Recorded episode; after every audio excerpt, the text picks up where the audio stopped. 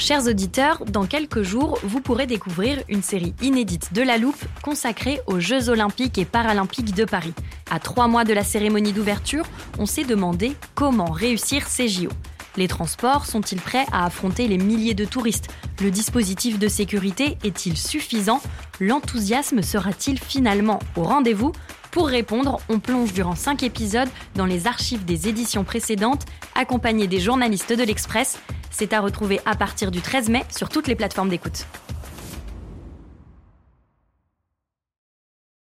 It's that time of the year. Your vacation is coming up.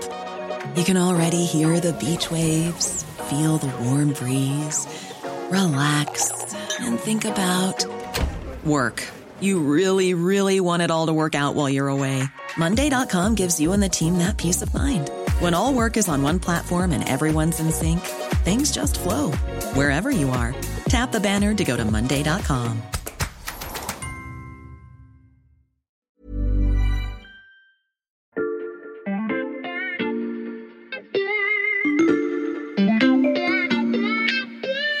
Salut, c'est Xavier Yvon. Cette semaine dans La Loupe, je vous propose de redécouvrir tous les épisodes de notre série sur les études troubles du professeur marseillais Didier Raoult. Bonne écoute Les épisodes précédents, Depuis des années, Didier Raoult et son équipe de l'Institut hospitalo-universitaire de Marseille conduisent des études scientifiques problématiques. Des études parfois menées sur des SDF ou des étudiants sans avoir obtenu les autorisations prévues par la loi et qui s'affranchissent de toute éthique scientifique. Ces révélations, on les doit à notre journaliste Victor Garcia, qui suit le dossier de très près.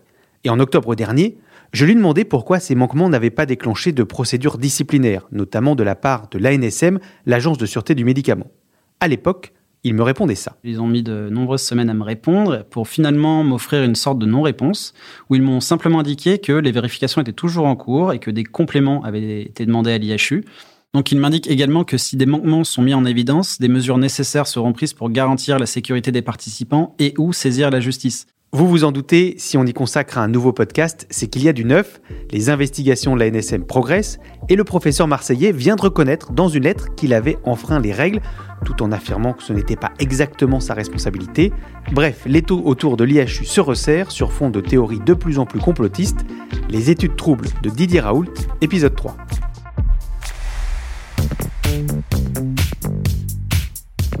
Mon résumé des épisodes précédents était très synthétique, alors on va faire appel au vrai spécialiste. Salut Victor. Salut. Victor, tu as décortiqué pour l'Express la lettre de défense envoyée par Didier Raoult à la NSM, dans laquelle il reconnaît donc une partie des transgressions de son institut, avec des arguments pour le moins étonnants, on va y revenir. Mais avant ça, on va donner toutes les clés à nos auditeurs pour être sûr qu'ils puissent te suivre. Depuis l'épisode 2, qu'est-ce qui s'est passé d'important pour notre histoire? Alors depuis, il y a eu notamment un article de Mediapart qui explique que l'IHU avait effectué une demande pour mener un essai clinique sur la tuberculose. Mais la NSM, l'agence du médicament, a refusé de donner son autorisation parce qu'elle a estimé que l'intérêt de l'étude n'était pas démontré et que les médicaments que l'IHU voulait utiliser étaient potentiellement dangereux. Mais l'IHU a tout de même administré ces médicaments à des patients et les résultats ont été déplorables hein, parce qu'il y a quand même eu euh, 9 patients sur 21 qui ont eu de graves complications médicales provoquées donc par euh, le traitement de l'IHU. Ça, c'est ce qui concerne euh, les études controversées, mais il y a aussi eu du nouveau du côté des différentes enquêtes qui visent l'IHU et le professeur Raoult. Alors effectivement, euh, d'abord il y a la chambre disciplinaire de l'ordre des médecins qui lui a adressé un blâme en décembre dernier pour avoir enfreint le code de déontologie en promouvant l'hydroxychloroquine sans avoir de preuves scientifiques que ce médicament serait efficace. La chambre disciplinaire n'a pas retenu les accusations de charlatanisme ni la prise de risques injustifiés. Mais l'histoire pourrait ne pas s'arrêter là car le Conseil national de l'ordre des médecins a fait appel de ce blâme à minima. Donc ça veut dire en fait qu'il réclame que la sanction soit plus sévère. Mhm. Sur le volet des études controversées datant d'avant l'épidémie, la NSM a envoyé des inspecteurs au sein de l'IHU, comme tu disais tout à l'heure, pour vérifier tous les potentiels problèmes révélés par nos enquêtes et par celles de Mediapart. Dans ma vie, on m'a souvent envoyé des inspections, très souvent pour me nuire, avec un a priori que nous n'étions pas sérieux, que nous ne faisions pas bien, et je n'ai pas eu d'ennui. Et en fait, elle a rendu un rapport préliminaire qui a été diffusé par Mediapart en février dernier et qui pointe de très nombreux dysfonctionnements au sein de l'IHU. Un rapport préliminaire, ça veut dire donc que l'enquête de la NSM n'est pas terminée. Alors, j'ai pu discuter avec des inspecteurs de la NSM qui m'ont expliqué que dans ce genre d'enquête, ils laissent la part au contradictoire. C'est-à-dire, en fait, ils vont faire leur enquête, ils vont rédiger leur rapport, mais ils vont donner la possibilité à l'institut ou à la personne qui est visée de répondre à ces accusations ou euh, de corriger certaines erreurs. Donc là, c'est ce qu'ils ont fait lors de leur enquête euh, à l'IHU, et c'est la raison pour laquelle Didier Raoult a répondu dans une longue lettre dont on va parler. Ok, merci pour le résumé, c'est parfaitement clair. Je me souviens aussi que dans les précédents épisodes, on avait employé un vocabulaire assez spécifique. Alors je te propose un petit lexique rapide pour rafraîchir la mémoire de nos auditeurs. Euh, d'abord, on avait parlé de RIPH, recherche impliquant la personne humaine. Exactement. Donc il faut savoir qu'en France, on les classe en trois catégories. De la moins sensible à la Mhm. plus sensible, il y a la RIPH 3 qui demande pas d'autorisation spécifique, la RIPH 2 qui nécessite l'autorisation obligatoire d'un comité de protection des personnes, ce qu'on appelle un CPP, avant de commencer la recherche, et les RIPH 1 qui nécessitent la double autorisation à la fois d'un CPP et à la fois de la NSM, qui est l'agence du médicament, je le rappelle. Alors, ces autorisations, elles sont délivrées par un CPP, tu viens de le dire, un comité de protection des personnes. Est-ce que tu peux nous rappeler ce que c'est? Alors en fait, quand des chercheurs veulent faire une recherche qui implique la personne humaine et qui comporte certains risques, même s'ils sont euh, très faibles, ils doivent envoyer leur protocole d'étude à un fameux CPP, qui est un comité d'éthique indépendant. Donc ce dernier va évaluer s'il y a un intérêt à mener l'étude, si les risques sont bien mesurés, si les patients qui participent ont bien eu un avis euh, éclairé. Euh, bref, il vérifie si la recherche est, est conforme à la loi, si elle est éthique. Et un tout petit point sur un dernier acronyme, l'IHU, dirigé par Didier Raoult. Alors c'est l'Institut hospitalo-universitaire en maladies infectieuses de Marseille. En fait, ça c'est une fondation publique-privée qui est sous tutelle de l'APHM, donc l'assistance publique des hôpitaux de Marseille. En pratique, ça veut dire quoi? Ça veut dire que lorsque l'IHU mène des essais cliniques, lui c'est l'investigateur, c'est-à-dire qu'il doit mener la recherche, il Mhm. doit la surveiller, et l'APHM, donc la tutelle, en est le promoteur, donc le responsable. Bon, cette fois, je crois qu'on est parfaitement au point pour décrypter l'étonnant triposte de Didier Raoult, qui est loin d'être à une contradiction près. Vous trouverez 6 juin la réponse aux interrogations de l'ANSM, dont collectivement nous sommes très heureux de constater que les différentes attaques concernant l'IHU Méditerranée infection sur des traitements sauvages de la tuberculose se sont éteintes. Euh, c'est pas très clair, Victor. Tu nous lis quoi là? Alors ça, c'est la première phrase des 13 pages de la lettre euh, de défense envoyée par Didier Raoult à l'ANSM. Donc c'est assez décousu, mais je pense que ça illustre bien le reste de sa ligne de défense, qui est elle-même assez décousue. Par exemple, je viens de te dire que l'IHU était sous la tutelle de l'APHM. Oui, et alors? Eh bien, l'introduction de sa lettre, c'est un tir nourri contre cet institut. Didier Raoult écrit L'APHM est dans un état de délabrement que je n'ai pas vu en Afrique. Mhm. Et son argument principal, en fait, consiste à rejeter la responsabilité de tous les éventuels problèmes euh, concernant les études visées par la, la NSM sur le promoteur, donc Mhm. sur l'APHM. Et surtout, il écrit quelques lignes plus tard que la lenteur administrative de l'APHM l'a forcé à trouver des solutions alternatives. En fait, il explique que comme la PHM a mis trop de temps à lui répondre quand il lui présentait des études, il a décidé de se substituer à sa tutelle en endossant le rôle du promoteur. Et il n'y a pas déjà là comme une petite contradiction dans la ligne de défense de Didier Raoult? Bah, en fait, il dit que la responsabilité incombe au promoteur, donc à la PHM, et ensuite il dit qu'il a endossé ce rôle. Donc c'est assez étonnant. Mhm. Et puis surtout, c'est hors sujet, parce que même si l'IHU était dans son bon droit de se substituer à la PHM, ça ne le dispensait à aucun moment d'obtenir les autorisations des CPP ou de la NSM avant de commencer les études visées, comme la loi l'exige. Donc par exemple, il y a deux essais cliniques qui se sont déroulés entre 2018 et 2019 et qui impliquaient des étudiants et des étudiantes de la faculté de médecine d'Aix-Marseille. Ces étudiants devaient prélever eux-mêmes des échantillons nasopharyngés, mais aussi fécaux et vaginaux, avant et après leur départ en vacances. Le but, c'était de comparer euh, la prévalence de bactéries dans ces différents prélèvements. Bon, ça, ce sont des études RIPH2. Donc, ce que ça veut dire, c'est qu'elles nécessitaient l'autorisation d'un CPP avant de commencer ces études. Sauf que les résultats du premier essai, qui a été publié dans une revue scientifique, et les résultats de la deuxième étude, qui ont été publiés en ligne, ne mentionnent absolument pas ces autorisations. Alors d'un côté, il y a les obsédés de la crotte anonyme, ce qui reproche à la recherche, qu'ils appellent euh, la fraude, ce qui est un truc, c'est euh, écoutez, pour, pour l'analyse de ce caca, est-ce que vous avez bien eu euh, l'autorisation d'analyser un caca anonymisé. Vous voyez, c'est une question très très intéressante. Est-ce que pour ce caca, vous avez bien donné crédit au pays d'où venait le caca? Sinon, c'est du néocolonialisme. Ah oui, Victor, je me souviens qu'on a déjà parlé de ces études et de ces prélèvements. Oui, effectivement. Et dans sa lettre, Didier Raoult dit qu'après avoir patienté deux ans pour avoir le feu vert de la PHM, il a finalement décidé qu'il s'agissait d'une étude basée sur le soin courant. En gros, euh, il veut dire que ça ne nécessitait pas d'autorisation d'un CPP parce que les autoprélèvements vaginaux et fécaux seraient du soin courant. Mhm. Donc c'est un peu technique, mais c'est important d'expliquer. En fait, il dit que ces autoprélèvements ne sont pas interventionnels, mais observationnels, ce qui, vis-à-vis de la loi, ne nécessiterait pas d'autorisation. Alors déjà, c'est assez amusant parce que dans la lettre, à peine quelques lignes plus haut, il reconnaît que les prélèvements fécaux sont bien des actes interventionnels. Mais surtout, peu importe son avis finalement, parce que la loi, elle est très claire. Les autoprélèvements sont bien des actes interventionnels et ils nécessitent une autorisation d'un CPP. Quelques lignes plus tard, dans la même lettre, autre version, Didier Raoult dit que finalement, c'est pas en 2019 qu'ils ont considéré que c'était du soin courant, mais déjà en 2017. Il dit qu'à cette époque, il a donc demandé une autorisation de son comité d'éthique, donc le comité d'éthique Mhm. de l'IHU, mais que cette demande a été égarée. Et le clou du spectacle, il explique enfin que comme il voulait publier le résultat de ses études dans des revues scientifiques, il a redemandé l'autorisation de son comité d'éthique. En 2019, son comité d'éthique lui répond qu'il veut bien donner un avis favorable à l'étude sur les étudiants et les étudiantes, Mhm. mais uniquement si elle a obtenu l'accord d'un CPP. Et là, Didier Raoult répond ah, ça, ça n'avait aucun sens comme réponse puisque l'étude était terminée. Effectivement. Et donc, qu'est-ce qu'il décide à ce moment-là? Ben, Il décide quand même de soumettre ses études à des revues scientifiques en disant qu'il a obtenu l'autorisation de son comité d'éthique. Et puis il y a un dernier point, on peut quand même s'étonner que la première étude a été publiée dans une revue scientifique, donc ils sont censés vérifier si les autorisations présentées par les chercheurs euh, sont, sont correctes. Mhm.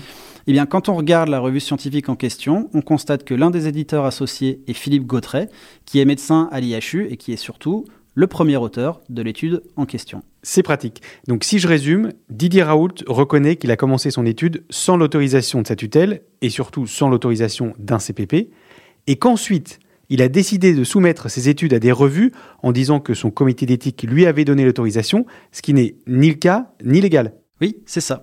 Et puis on peut encore ajouter autre chose, c'est que dans son rapport préliminaire, l'ANSM suspectait l'IHU d'avoir produit de faux documents. Donc en fait, quand les inspecteurs sont venus à l'IHU, ils lui ont demandé s'il avait reçu un avis favorable pour euh, ses études. Et Didier Raoult leur a montré une note de son comité d'éthique, donc celui de l'IHU, datant d'août 2019 et portant la mention avis favorable. Les inspecteurs ont ensuite montré ce document au signataire du comité d'éthique et ce dernier l'a contesté et a dit que l'original enjoignait de soumettre l'essai à un CPP. Donc dans sa lettre, Didier Raoult ne reconnaît pas avoir produit un faux document, mais en revanche, il reconnaît euh, que son comité d'éthique lui a bien dit d'obtenir une autorisation d'un comité de protection des personnes avant de pouvoir donner un avis favorable. Dans la première phrase de la lettre euh, que tu nous as lue tout à l'heure, il était aussi question de l'expérimentation sur la tuberculose. Est-ce qu'il y a des explications dans la lettre de Didier Raoult? Alors déjà, on peut noter que Didier Raoult avait déclaré six jours après l'article de Mediapart que l'IHU ne fait pas de recherche sur la tuberculose. Professeur Didier Raoult, faites-vous de la recherche sur le traitement de la tuberculose Non. c'est juste un gros mensonge. C'est pas vrai. Voilà, on a essayé.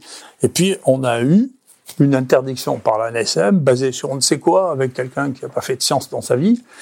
Donc, on n'a pas pu faire de recherche. Donc, on l'a pas fait parce qu'on a assez d'ennuis comme ça. Dans sa lettre, il écrit cette fois La tuberculose est un élément majeur de recherche à l'intérieur de l'IHU. Au-delà de cette euh, contradiction, il dit en, en gros qu'il est satisfait que les attaques de la NSM sur l'essai sur la tuberculose se soient arrêtées. En fait, il, il estime que la NSM va arrêter de le, le poursuivre là-dessus. En fait, ce que dit la, la NSM dans son rapport préliminaire, c'est que puisque les modalités de suivi des patients ne correspondent pas à celles d'un essai clinique, eh bien l'IHU n'a pas mené d'essai clinique sauvage. Bon, là, c'est un peu technique, encore une fois. Un peu technique, mais je suis sûr que ça va être très clair une fois que tu nous auras expliqué. Donc, il s'agit de quoi? Eh bien, en fait, on peut se demander pourquoi la NSM estime qu'il ne s'agit pas d'un essai clinique. En fait, l'IHU a probablement présenté un protocole à la NSM au tout début, un protocole qui a été refusé par la NSM. Mais ensuite, l'IHU a administré les médicaments contre la tuberculose, mais pas forcément dans le cadre de ce protocole. Donc, techniquement, il ne s'agissait pas d'un essai clinique sauvage. Certains pourraient penser que c'est un peu une galipette de, de la NSM d'avoir cette conclusion-là, mais on peut sans doute souligner que si un essai clinique sauvage avait été mené, la NSM n'a rien fait pour l'en empêcher, ce qui est un peu problématique pour elle, vu qu'elle est le gendarme de la santé. Hmm. Mais on peut aussi rappeler que la NSM a lourdement chargé l'IHU pour avoir prescrit des médicaments dangereux hors autorisation de mise sur le marché.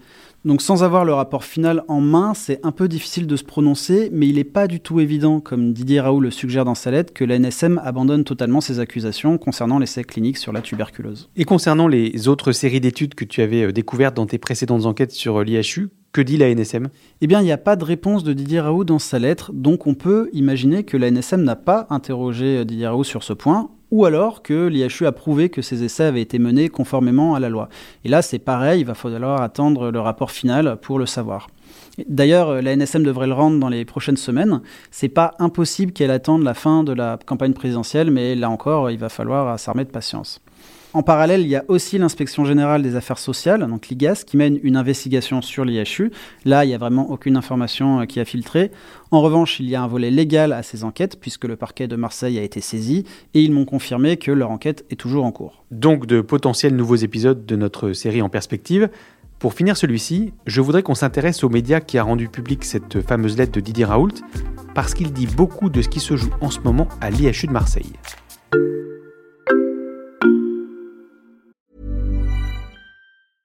I'm Sandra, and I'm just the professional your small business was looking for. But you didn't hire me because you didn't use LinkedIn jobs. LinkedIn has professionals you can't find anywhere else, including those who aren't actively looking for a new job but might be open to the perfect role, like me. In a given month, over 70% of LinkedIn users don't visit other leading job sites. So if you're not looking on LinkedIn, you'll miss out on great candidates like Sandra. Start hiring professionals like a professional. Post your free job on linkedin.com/people today.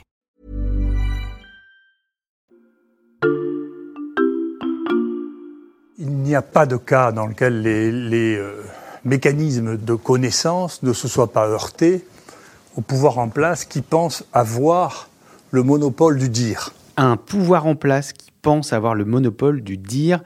En entendant ça, on a l'impression que Didier Raoult défend une conception plus politique que scientifique, Victor. Oui, ça c'est son discours qui date de la semaine dernière et il l'a tenu à l'International Covid Summit. L'International Covid Summit, c'est quoi? En fait, c'est un séminaire où était invité en gros toute la fine fleur du complotisme sur le Covid à la fois en France et à l'international. L'objectif affiché de ce séminaire était de dénoncer la politique sanitaire du gouvernement et le casting en dit long. On a Robert Wallace Malone qui est un Mhm. biologiste moléculaire américain, diffuseur de fake news sur les vaccins. Il y a Pierre Corey, médecin américain qui préconise l'utilisation de l'ivermectine, qui est un petit peu euh, nouvelle hydroxychloroquine. Mhm. Il y a le docteur Modrux, urologue à la retraite, qui est poursuivi par l'ordre pour avoir promu euh, le recours à la dite ivermectine. Il y a le sociologue Laurent Mukeli, selon qui le vaccin fait des milliers de morts. Euh, Mhm. le Laurent Toubiana, épidémiologiste qui a crevé l'écran dans le documentaire conspirationniste Hold Up, etc. Et tous ces gens-là se sont retrouvés à l'IHU de Marseille. Oui, ça n'a pas manqué de choquer. Et avant la tenue du séminaire, il y a cinq des six membres fondateurs de l'IHU, dont le service des santé des armées, qui n'est pas vraiment habitué à prendre la parole, qui ont demandé à ce que Didier Raoult renonce à cette rencontre dans un communiqué commun. Mais euh, le professeur Marseillais a tenu bon et il s'est justifié en disant qu'il défendait la liberté d'expression et qu'il ne cautionnait pas forcément ce qui allait être dit. Sauf qu'en invitant tout ce beau monde au sein de l'IHU, c'est quand même une forme de caution.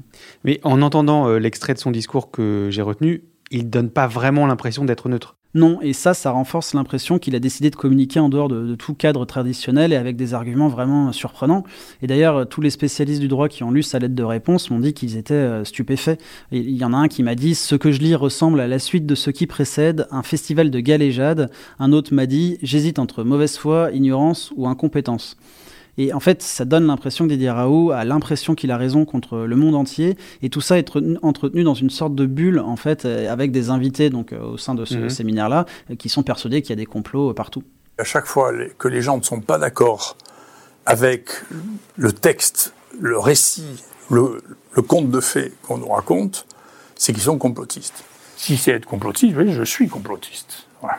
Je, je- je- je ne veux pas devenir idiot, donc je suis complotiste. J'en reviens aux médias qui a publié la fameuse lettre, Victor. C'est François, l'ancien grand quotidien devenu un blog qui relaie toutes les théories complotistes. On peut considérer qu'il fait partie de cette bulle? On peut rien affirmer simplement en lisant cette lettre, mais on peut rappeler que François défend quand même très souvent et parfois très violemment l'IHU. Euh, Je rappelle euh, que François a appelé à guillotiner euh, un certain nombre de chercheurs qui avaient critiqué l'IHU. Mais bon, à ce stade, est-ce qu'il faut s'étonner que François soit tombé en possession de la lettre de Didier Raoult et qu'il la publie en estimant que c'est une brillante défense face à l'ANSM Je ne sais pas. Et puis, outre François, il y a aussi des personnes de son entourage dont les dérives interrogent euh, vraiment. On avait déjà parlé du porte-flingue Éric Mhm. Chabrière dans un précédent épisode. Il a insul- insulté aussi des chercheurs qui s'interrogent sur les pratiques de Didier Raoult. Et récemment, il s'est félicité du soutien de manifestants qui scandaient le nom de Didier Raoult, écrit Raoult, Raoult pendant les manifestations. Sauf que dans ces manifestants, il y avait des néo-nazis qui sont quand même assez facilement identifiables parce qu'ils avaient le bras bien levé. Euh, Et puis on peut aussi rappeler qu'il y a eu des raids de cyberharcèlement de plus en plus euh, violents sur les réseaux sociaux qui sont commis par des fans de, de Didier Raoult. Et même dans la vraie vie, hein, puisque le domicile d'un homme qui s'appelle Crémieux, donc, euh, qui a le même nom que le directeur de la PHM, a été tagué juste après que Didier Raoult l'ait critiqué à la télévision. Une radicalité qui s'installe donc dans les propos comme dans les actes. Euh, là encore, on suivra l'évolution de la situation avec toi. Merci beaucoup Victor. Merci. Victor Garcia, journaliste au service Sciences de l'Express. Tous tes articles, notamment sur ces études controversées de l'IHU de Marseille, sont à retrouver sur l'express.fr. Je rappelle que le premier mois d'abonnement est offert en ce moment. Quant à vous, chers auditeurs, si ce nouvel épisode de notre série au long cours vous a plu, n'hésitez pas à vous abonner sur votre plateforme d'écoute préférée, Apple Podcast, Spotify ou Deezer par exemple. Vous pouvez aussi nous mettre des étoiles, nous laisser des commentaires ou nous écrire à la loupe at l'express.fr. Cet épisode a été fabriqué avec Charlotte Barris, Jules Benveniste et Margot Lanuzel. Retrouvez-nous demain pour passer un nouveau sujet à la loupe.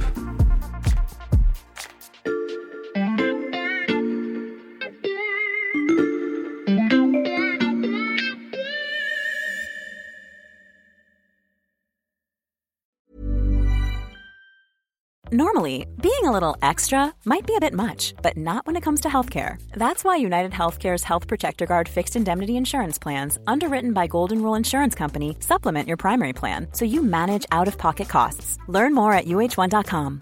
When you make decisions for your company, you look for the no brainers. And if you have a lot of mailing to do, stamps.com is the ultimate no brainer. It streamlines your processes to make your business more efficient, which makes you less busy. Mail checks, invoices, legal documents, and everything you need to keep your business running with stamps.com. Seamlessly connect with every major marketplace and shopping cart. Schedule package pickups and see your cheapest and fastest shipping options from different carriers with rates up to 89% off USPS and UPS rates. And with the stamps.com mobile app, you can take care of mailing and shipping wherever you are. Make the same no-brainer decision as over 1 million other businesses with stamps.com. Sign up with code program for a 4-week trial plus free postage and a free digital scale. No long-term commitments or contracts. That's stamps.com. Code program.